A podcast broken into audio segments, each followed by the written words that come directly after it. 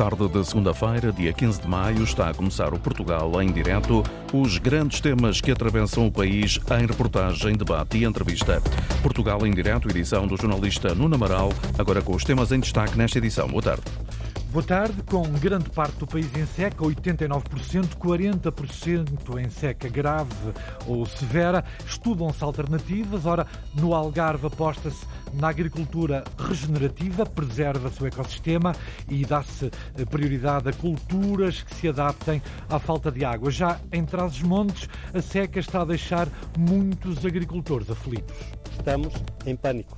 Não porque não ganhamos dinheiro, porque isso já não ganhamos há muito tempo mas porque não sabemos o que é que vamos dar de comer aos animais dentro, dentro de pouco tempo. Isto por causa da seca. Na Madeira, muitos barcos voltaram para a terra. Os pescadores de atum já ultrapassaram a cota permitida por lei. Nesta edição do Portugal em Direto, vamos ainda conhecer os Bravos de Santo António, em Lisboa. Portugal em direto na Antena 1, RDP Internacional, Antena 1 Madeira e Antena 1 Açores. A edição é do jornalista Nuno Amaral.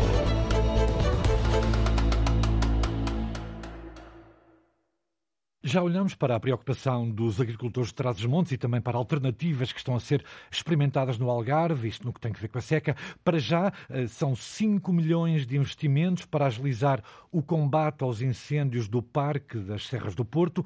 A apresentação do projeto foi feita esta manhã, tem câmaras ópticas, sensores digitais e um robô.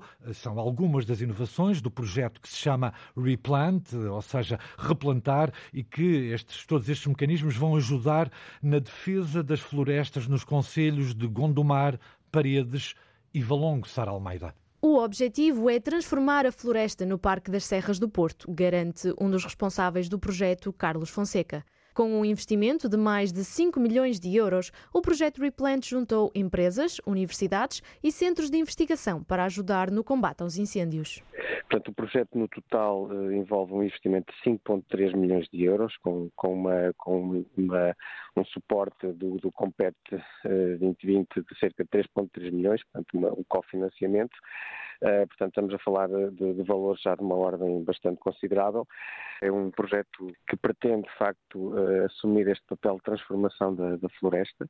Uma área de quase 6 mil hectares, que abrange os concelhos de Gondomar, Paredes e Valongo, vai passar a estar protegida por câmaras óticas, sensores digitais e um robô. As câmaras uh, que, que, vão ficar nos, nos, nos postos de, das infraestruturas da REN que são instaladas nestes postos, que vão ter aqui um papel muito importante, não só na questão da prevenção, na questão da vigilância, eh, mas também de outros aspectos mais ligados, por exemplo, à monitorização do crescimento da vegetação nas faixas de gestão de combustível geridas pela, pela REN. Outra das grandes inovações do projeto Replant é o uso de aplicações para o telemóvel que permitem, segundo um dos responsáveis, fazer um inventário florestal. Temos outras inovações eh, tecnológicas, como é o caso de inventariação florestal com base em apps eh, que são desenvolvidas, portanto hoje daqui para a frente com um telemóvel e com uma, um software que, que, foi desenvolvido, conseguimos fazer um inventário florestal. O projeto vai ser acessível para o uso dos pequenos proprietários e associações florestais. O objetivo do projeto, no, em termos de conhecimento e daquilo que realmente vai ficar, as aplicações e tecnologia, que não seja de uso exclusivo de, destas empresas. Portanto, aqui a ideia é, de facto, que, que se tornem uh, devidamente um, fáceis, de fácil utilização para poderem chegar ao proprietário florestal. A inovação é o mote deste projeto que vai ajudar no combate aos incêndios no Parque das Serras do Porto. O projeto Replant, no valor de 5 milhões de euros, foi apresentado esta manhã em Paredes. Não nas Serras, mas na Alfândega do Porto. Começa amanhã a maior conferência mundial sobre incêndios florestais. Termina sexta-feira. Ora, segundo alguns especialistas, a aposta tem de ir para a prevenção, fazer um trabalho intenso no inverno para enfrentar um verão cada vez mais quente e seco. Esta é a ideia defendida por Tiago Oliveira, o presidente da Agência para a Gestão Integrada de Fogos Rurais. Nós sabemos que tem havido pouco fogo controlado durante o inverno. Sabemos que é necessário fazer mais apoio às queimadas dos pastores. Há um caminho a fazer, sempre balanceando mais dinheiro para a prevenção, não colocando tanto dinheiro no combate, mas sempre num equilíbrio consistente e organizado desta, desta capacidade. Tiago Oliveira reconhece que o conhecimento está disponível, falta alguma coordenação, diz que esse é o grande objetivo. Portugal tem de saber gerir e organizar todas as entidades envolvidas. Cada entidade tem que fazer o seu trabalho e tem que se preparar para o melhor. A Proteção Civil tem que reforçar as aldeias, aldeias seguras, pessoas seguras, reforçar os mecanismos de aviso e de alerta e de evacuação quando necessário, e depois, no caso de um incêndio, ser capaz de sincronizar e coordenar os recursos de N entidades, desde as militares às paramilitares, às civis, Alguns dos temas em debate esta semana na Alfândega do Porto, na maior Conferência Internacional de Incêndios Florestais do Mundo, um encontro de países, agências, organizações privadas para partilha de experiências e também respostas à comunidade. O objetivo, lá está, é melhor e maior proteção contra a crescente ameaça dos incêndios. Escapar ao tradicional sem prejudicar a mãe natureza. Aquilo que nós tentamos fazer é intercalar aquilo que é a produção comercial de frutícola com bosquetes e zonas florestais de onde podemos retirar a biomassa para criar essa manta morta e essa camada de humus da zona florestal para a zona frutícola. E assim se faz agricultura regenerativa. Os agricultores de Trás-os-Montes estão a deitar as mãos à cabeça devido à falta de chuva, dizem não ter alimento para os animais. A situação é preocupante, de tal forma que a CNA, a Confederação Nacional de Agricultura, exigiu ao governo a inclusão desta região, a região transmontana, obviamente, em situação de seca. Os sinais são visíveis nos solos, foi o que explicou a antena, foi o que explicou o dirigente da CNA, Vítor Rodrigues na sequência da declaração de seca por parte do Ministério da Agricultura, este território foi deixado de fora e, embora ele não esteja numa situação de seca severa ou extrema, como está uh, o território que foi declarado, sofre já as consequências da, da seca, nomeadamente visíveis a partir de, extremamente baixo teor de água no solo o que provoca desde já um conjunto de, de, consequências que são visíveis e irreversíveis, ou seja, desde logo a falta de, de pasto e também o, a falta de crescimento das forragens, criando aqui depois também perspectivas preocupantes pelo facto de que,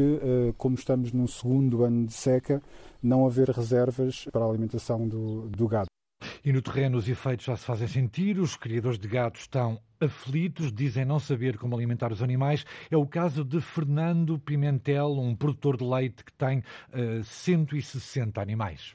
Só tenho alimento para os animais para 60 dias e daqui a 60 dias não sei o que é que eu vou fazer aos animais se lhe abro a porta.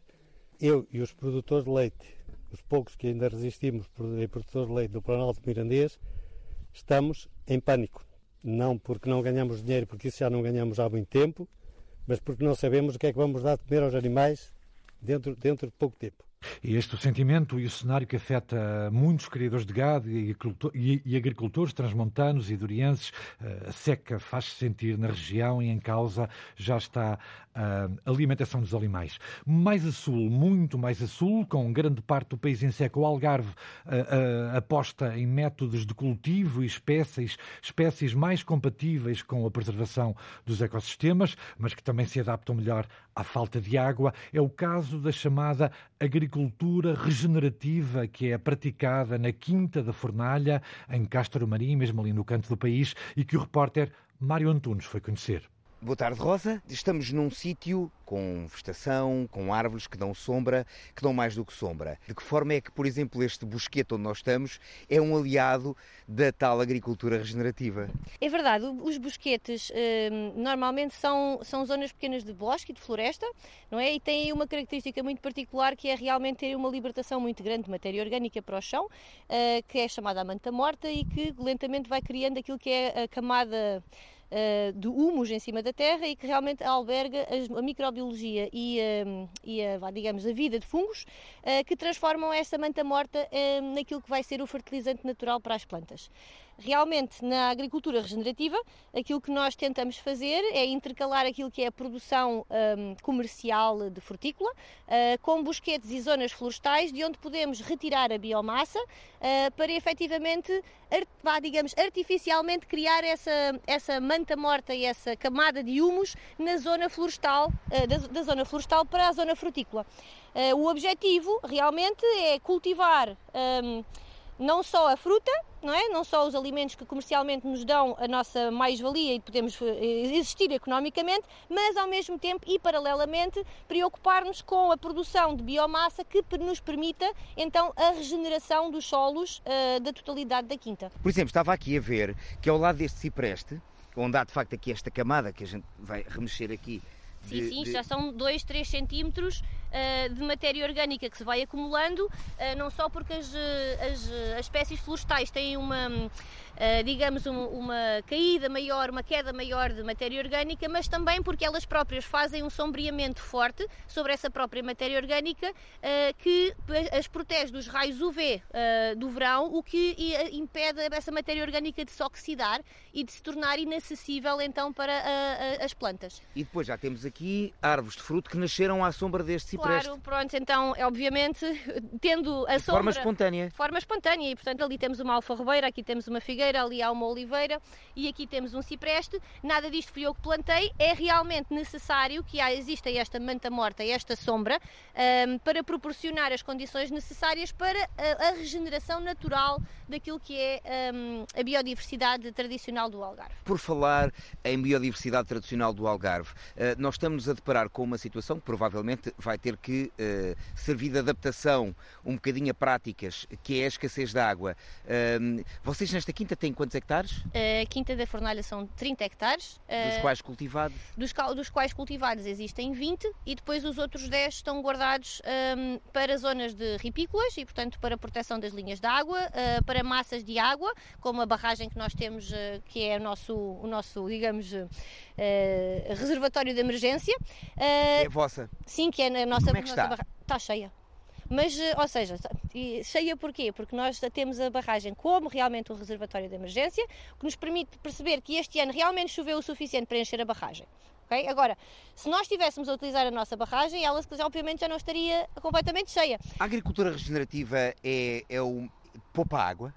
A agricultura regenerativa utiliza menos água do que aquilo que é a agricultura convencional, porque preocupa-se com a manutenção daquilo que é a sustentabilidade do solo. E isso inclui um, não só a fertilidade, ou seja, a camada superior, o tal humus que nós estamos a tentar recriar, uma vez que são terrenos que foram uh, utilizados para agriculamente com bastante intensidade, uh, e nesse processo, obviamente, quando nós temos uma, umas as zonas sombreadas, quando nós temos as, as zonas que são regadas com a, a camada morta, existe muito menos evapotranspiração. E, portanto, a partir desse momento nós precisamos de regar muito menos do que, do que qualquer outra, por exemplo, empreendimento agrícola aqui no Algarve que não tenha essa preocupação. Uh, para além disso, a agricultura regenerativa, como tem uma, um pensamento a médio e longo prazo, o objetivo é ter duas coisas em paralelo a acontecer, que é a, a, a produção comercial uh, de alimentos e a regeneração do solo um, em paralelo. E, portanto, o que acontece é que nós escolhemos naturalmente uh, variedades, uh, sejam elas tradicionais ou não, mas que a longo prazo já nos dão muito mais segurança e, portanto, em geral, são, são plantas e são, são cultivos que têm, são muito menos uh, exigentes a nível de consumo hídrico. eu estou a olhar ali à frente e vejo um pomar de, de, de figueiras Sim. e é figo biológico, porque estamos numa quinta que usa estes fertilizantes naturais. Sim, nós, nós somos certificados em agricultura agricultura biológica desde 1994, na altura foi o meu pai. Eu, em 2008, quando vim juntar-me uh, ao grupo e à, e à família, dei um upgrade mais. A agricultura biológica geralmente preocupa-se com a não utilização de químicos, uh, não só para o meio ambiente, mas principalmente para a saúde das pessoas que os consomem. A agricultura regenerativa é um passo extra. Ou Quem seja... ouve falar goza a dizer que é formada em agronomia, mas é uma psicóloga social. Sim. Mas isso é só um detalhe. Voltando aos, aos figos, para onde é que eles vão? Os figos vão daqui, vão para Paris, e, para, e de Paris depois são, são, são distribuídos por toda a França e também na Alemanha, na Bélgica e na Suíça. Esta agricultura é, é sustentável financeiramente? Ah, sim. Com, com a aplicação de um modelo holístico que consiga uh, aproveitar todos os recursos da quinta uh, e, portanto, não só os agrícolas, mas também aqueles que são os imobiliários e aqueles que são os serviços que nós podemos retirar deste tipo de agricultura, sim, Perfeitamente. E, por, e porquê é que não é tão uh, adotada? Uh, por é, outros. É assim, eu, normalmente uma abordagem holística de uma quinta implica muito mais trabalho do que trabalhar especificamente só numa área. Uh, e portanto, nós temos a agricultura biológica, temos o turismo, uh, temos a parte da transformação alimentar, temos o restaurante, recebemos grupos de turistas um, para como visitarem, este como este que está a passar aqui ao nosso lado, e ainda estamos constantemente a fazer, a empreender intraempreendedorismo dentro da quinta, de maneira a encontrar novos modelos de negócio pequenos que nos possam um, alavancar os outros e que já possam utilizar recursos que já existem na quinta, não ser onerosos e conseguir criar mais postos de trabalho. Muito obrigado, Rosa. Vamos continuar a deixar a agricultura regenerar-se uh, e os solos regenerarem-se a si próprios. Obrigada, Mário. Bom dia para todos. Na semana passada, o Ministério da Agricultura deu conta de que a situação de seca severa e extrema já atinge cerca de 40% do território e que o problema é mais intenso a sul. Na Madeira, muitos barcos de atum estão a voltar para a terra desde a semana passada. Foi atingida a cota de pesca de atum, obviamente. O presidente da Cooperativa de Pesca da Madeira, Jacinto Silva, lamenta esta situação e defende o aumento deste limite, o aumento da cota. Ainda por cima, diz num ano com muito peixe no mar. Isto é uma cota que não serve neste momento porque esta gente não sei o que é que vai fazer agora a partir de, maio, sem poder pescar outro rabilho. E o que a gente ouve dizer dos pescadores é que há muito rabilho, muito rabilho. Portanto, o recurso está em cima, não sei porque que, que as entidades que, que dirigem este ainda não conseguiram ver este problema. Relativamente ao Tumpo Tudo, é um problema ainda mais grave, muito mais grave. Eh, começamos a pescar em abril, já estamos mais de 50% da cota gasta. É um problema gravíssimo. Estamos a falar de mais de 50, 60 traineiras com 10, 15 pessoas a bordo. Fins de maio, meados de junho, não temos cota, com certeza. Por isso, o apelo para que eh, seja flexibilizada a cota de pesca de atum, rabilho ou patudo. No ano passado foram descarregadas 4.700 toneladas de peixe nas lotas da, do, no arquipélago da Madeira, que renderam mais de 15 milhões de euros.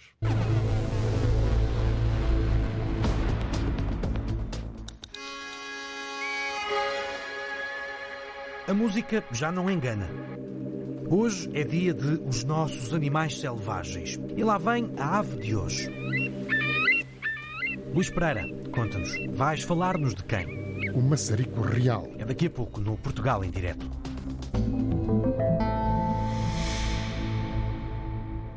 A Comunidade Intermunicipal Terras de Trás-os-Montes está a implementar um projeto de combate à vespa velutina, comumente chamada vespa asiática. Este projeto tem várias fases, passam pela destruição de ninhos, detecção e controlo, vigilância e captura desta espécie invasora que mata a abelha comum e é uma ameaça constante para os apicultores e para a agricultura e meio ambiente. Afonso de Sousa.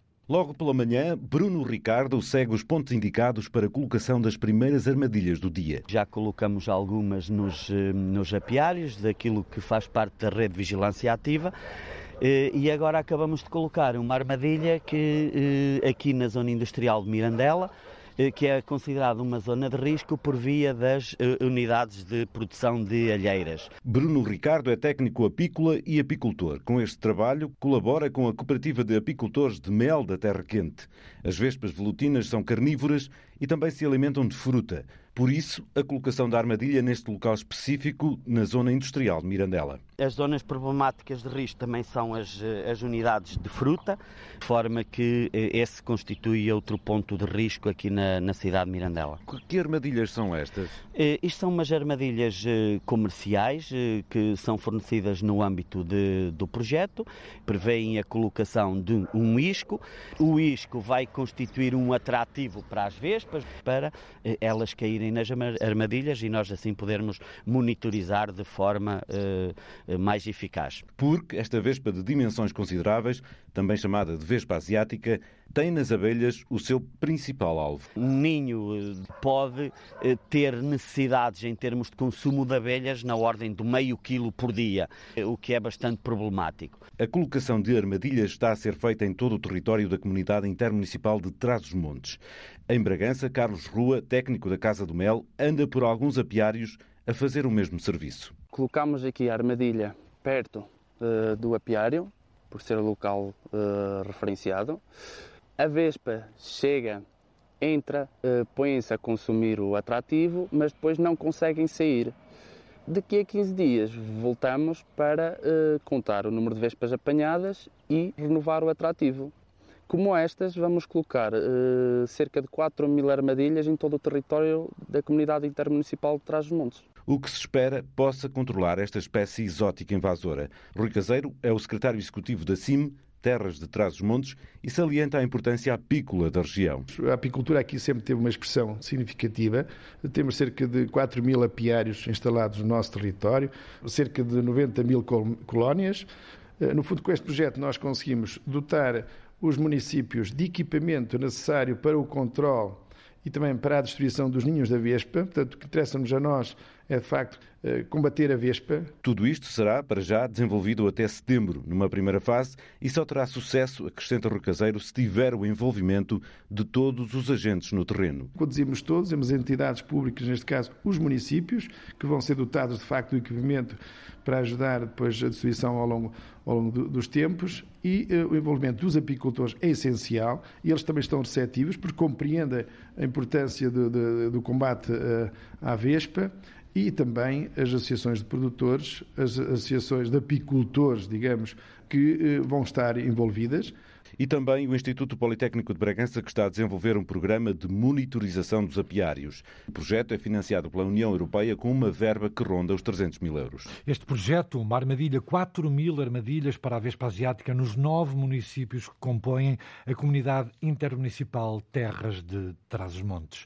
Pode ser um alerta para o risco iminente de uma cheia ou uma árvore caída na rua ou uma pessoa que acabou de desmaiar. Já nasceram os Bravos de Santo António. Na freguesia com o mesmo nome, Santo António, em Lisboa, os cidadãos vão ser agentes de proteção civil. Este projeto, este programa, pretende formar uma força de voluntários locais para responder a emergências e alertas neste território. Os Bravos é como já se chama aos cidadãos da freguesia de Santo António, em Lisboa, que vão fazer parte da equipa de agentes locais de proteção civil. Não estamos livres que nos aconteça qualquer coisa. Se tivermos quanto mais gente souber salvar, salva-se a ela e salvam os outros. Vasco Morgado é o presidente da Junta de Freguesia de Santo António, que quer que cidadãos sejam agentes de proteção civil. Criar eh, localmente até porque as novas competências das juntas de freguesias assim nos permitem, não é? Antes não nos permitiam. Localmente, uma unidade local de proteção civil capacitada para o efeito. Mais vale prevenir do que depois remediar. E não nos podemos esquecer de uma coisa: se houver um grande acontecimento trágico em Lisboa, o socorro operacionalmente a 100% só fica cerca de 48 horas a 72 depois. Portanto, se nós tivermos agentes dentro da nossa freguesia que consigam, de alguma forma, ajudar até estar tudo preparado, melhor. Os Bravos de Santo António são uma equipa de voluntários entre a população que ali vive ou trabalha. São eles que sabem onde é que é a entrada do prédio, a saída do prédio, sabem se o prédio tem mais duas ou três entradas, sabem se na parte de trás do prédio existe um saguão onde pode estar alguém. Ou seja, uh, o conhecimento, como a palma da mão do território onde se vai intervir, é um ponto a mais que nós podemos ter nas nossas equipas de proteção civil. Temos inscrições, temos, até temos muitos comerciantes interessados no projeto e, e, sabem como ninguém também os problemas que nós temos no dia a dia. As inscrições já estão abertas, vão, vamos ter, marcar as formações certificadas com o Turismo de Portugal, que também está neste projeto. É o Turismo de Portugal que vai dar a formação adequada e certificada. Escuramentos, vamos ter primeiros socorros, vamos ter primeira intervenção com agentes extintores. Este projeto, acabado de lançar, é desenvolvido numa aplicação digital. Vai permitir também reportar à nossa equipa de proteção civil interna que, por exemplo, olha, caiu um ramo de uma árvore e alguém passou, mete na aplicação, cai no Serviço de Proteção Civil local, mesmo aqueles que não são voluntários podem descarregar a plataforma e passam de alguma forma a ser também eh, agentes de proteção civil, só na ajuda que nos dão a reportar as ocorrências na freguesia. Uma freguesia no centro de Lisboa que é atravessada diariamente por 450 mil pessoas. A equipa de voluntários dos Bravos de Santo António é para atuar em ocorrências que constituam um perigo para pessoas e bens. Pretende-se que alguns destes bravos já estejam em condições de ajudar neste verão. É uma força de voluntários na freguesia de Santo António, Lisboa. Alguns cidadãos vão ser agentes de proteção civil. Hoje, na rubrica Os Nossos Animais Selvagens, regressamos a Lagos de Óbidos. Eh, com a ajuda de Luís Filipe Pereira, vamos observar de perto uma ave que costuma por lá andar e que se destaca pela forma do bico. É o maçarico real.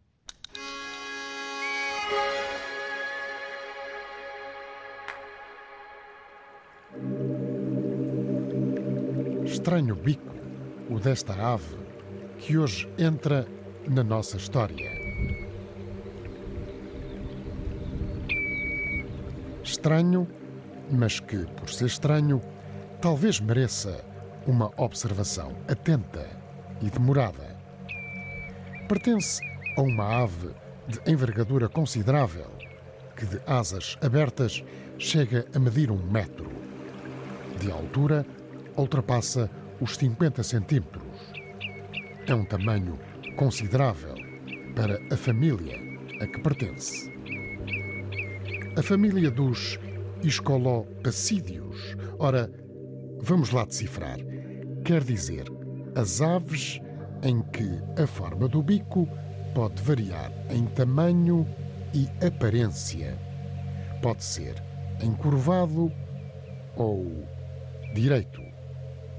Na maior parte das espécies desta família, o bico é muito fino. As patas são sempre longas. Já estamos a criar mais ou menos uma imagem. Ora, a ave de que estamos a falar é o maçarico real.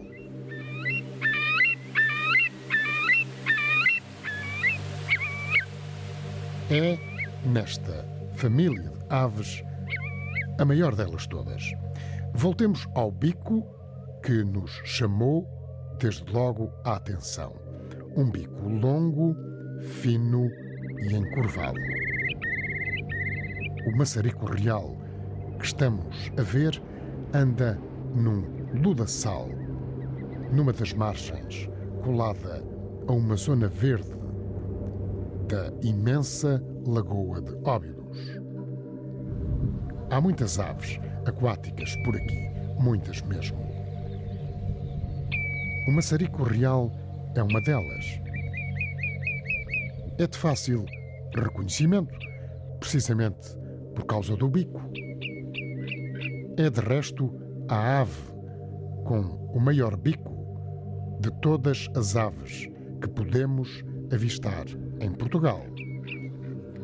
Depois há a plumagem acinzentada no dorso e nas asas, e o seu ventre branco. Caminha, diremos, a passos largos, enquanto se alimenta. Se o compararmos com os pilritos ou os borrelhos, por exemplo, bem mais pequeninos. O maçarico real pode às vezes ser confundido o maçarico galego. São em tudo muito semelhantes, mas este é maior, tanto no bico como nas dimensões do corpo. À nossa frente estão alguns bancos de areia fina e mais à beira da margem há águas um pouquinho mais profundas, mas não muito. É aí, precisamente, que estacionam algumas espécies de aves limícolas, como o nosso maçarico real.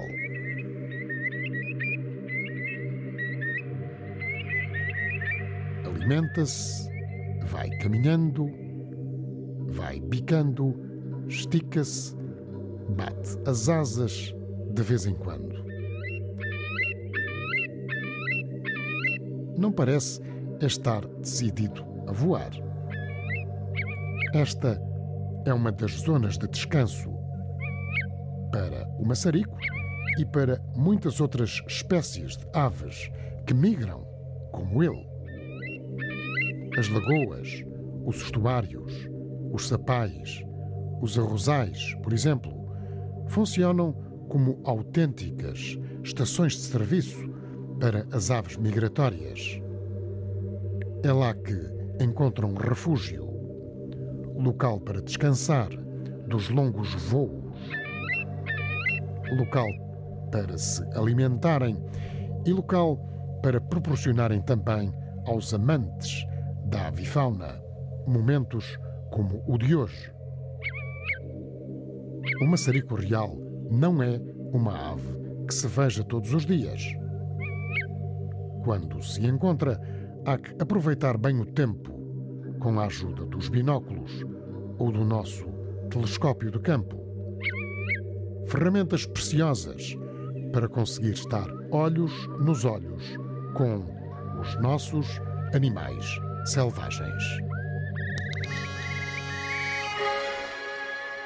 A voz e observação de Luís Henrique Pereira, autor da rubrica Os Nossos Animais Selvagens. Hoje eh, vimos na rádio e observamos o maçarico real.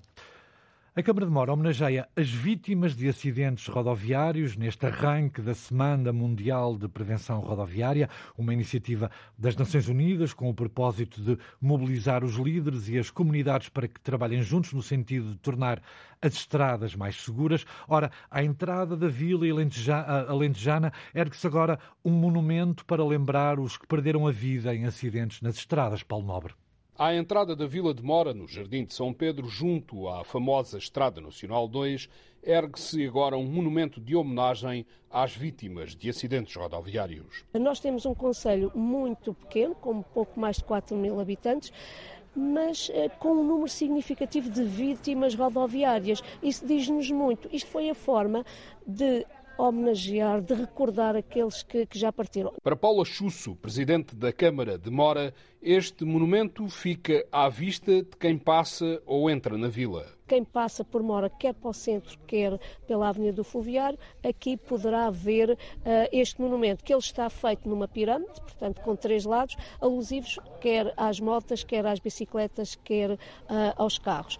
Este monumento é inaugurado no início da Semana Mundial da Prevenção Rodoviária, num país, Portugal, onde os acidentes todos os anos ceifam centenas de vidas. Infelizmente, em Portugal morrem em média 650 pessoas por ano vítimas de sinistralidade rodoviária. É um problema de saúde pública. É intolerável que continuem a morrer este número de pessoas nas estradas e, efetivamente, nada mais simbólico do que a inauguração deste monumento. Rui Ribeiro, presidente da Autoridade Nacional de Segurança Rodoviária, presente na inauguração do monumento, Rui Ribeiro diz que é preciso baixar o número de acidentes, sobretudo evitar vítimas mortais. Não é tolerável que dos acidentes resultem vítimas mortais ou feridos graves. É nisso que temos que trabalhar é minimizar o número de acidentes, o bom comportamento, mas sobretudo que de um acidente não seja, não seja natural haver vítimas eh, na estrada. A velocidade excessiva continua a ser uma preocupação e um foco para a Autoridade de Segurança Rodoviária. Qualquer acidente que se dê uma velocidade mais elevada, as consequências são piores.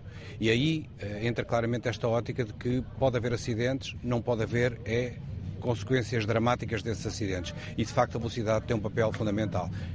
De facto, a velocidade é um dos maiores problemas que nós temos e é das nossas nossos maiores focos. A Semana Mundial de Prevenção Rodoviária, assinalada em Mora, com um monumento que homenageia agora as vítimas de acidentes rodoviários. Isto bem à entrada da Vila Alentejana. Há atrasos nos pagamentos e excesso de burocracia. O alerta vem dos cuidadores informais nos Açores. São muitas vezes obrigados a deixarem empregos para darem assistência a familiares, há falta de respostas sociais para estes casos e enfrentam situações difíceis, Sandra Pimenta. O envelhecimento da população e a falta de respostas sociais por parte do Estado obriga a que muitos açorianos tenham de ficar em casa para tomar conta dos seus idosos e doentes. Na região são já algumas centenas os cuidadores informais que diariamente lidam com muitas dificuldades, a começar pelo processo de candidatura. É um processo que não é fácil, pois uh, convém ter sorte com, com, a pessoa que se apanha, com o técnico, ou como é que o serviço está a funcionar. Esta limitação ainda se agrava quando nós temos a, a noção concreta de que estes serviços foram criados com pessoas que já existiam, ou seja, que já estavam sobrecarregadas. Depois é reunir os papéis, depois é, é a dificuldade de, de, também destas pessoas poderem, se não tiverem ajuda, preencher tudo e, e entregar todos os documentos que são precisos. Carlos Alves, diretor-geral da Associação de Cuidadores Informais nos Açores, que denuncia ainda problemas com os pagamentos.